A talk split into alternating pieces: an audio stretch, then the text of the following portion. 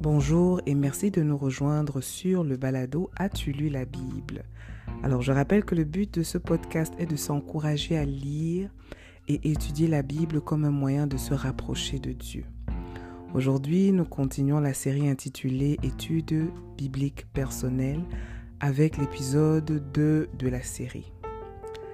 Dans l'épisode d'aujourd'hui, nous abordons la question pratique de savoir par où faut-il commencer sa lecture de la Bible Alors je tiens à préciser que dans cet épisode, je ne donne que mon avis, mais euh, j'ai aussi l'Esprit de Dieu et je pense que mon humble avis peut édifier quelques-uns dans le corps du Christ.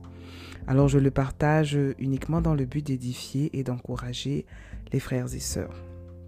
Donc pour revenir euh, au sujet d'aujourd'hui, pour quelqu'un qui n'a jamais lu la Bible, ou du moins pour quelqu'un qui n'a jamais entamé une lecture personnelle assidue de la Bible, la tâche semble toujours éléphantesque.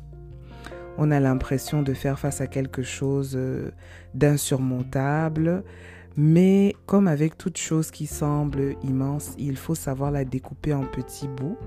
Et quand on parvient à le faire, tout à coup, ça devient moins impressionnant.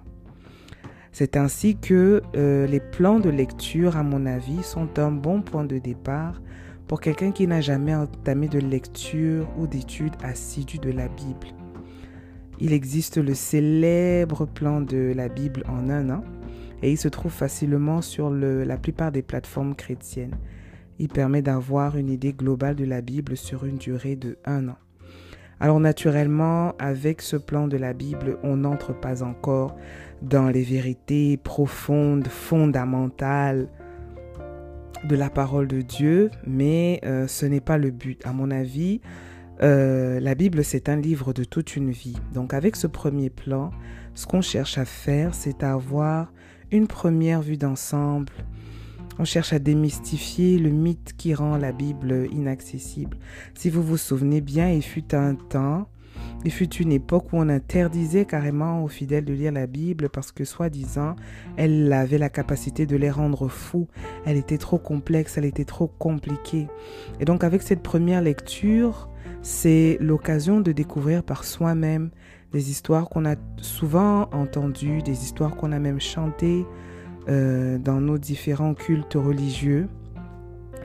Euh, par exemple, les histoires de David, l'histoire d'Israël, l'histoire de Moïse, l'histoire d'Adam et Ève, l'histoire de Jésus, par exemple. Et on découvre de nouvelles histoires aussi, celles que euh, on n'a jamais entendues. Par exemple, moi, je ne connaissais pas, je ne me rappelle pas en tout cas de l'histoire de Daniel, de l'histoire de Joseph, qui sont quand même des histoires très intéressantes et très édifiantes.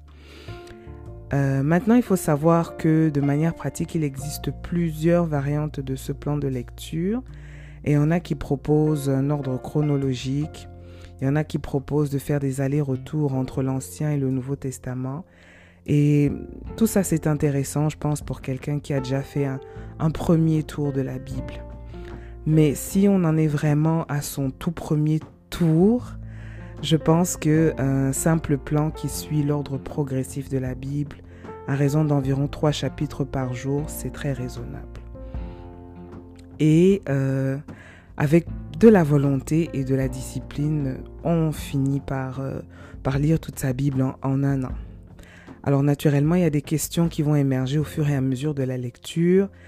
Euh, il, y a, il, y a des, il y a des questionnements qui vont, qui vont survenir, mais ce qui est important de garder en tête, c'est que on fait cette première lecture simplement pour savoir qu'est-ce qu'il y a dans la Bible.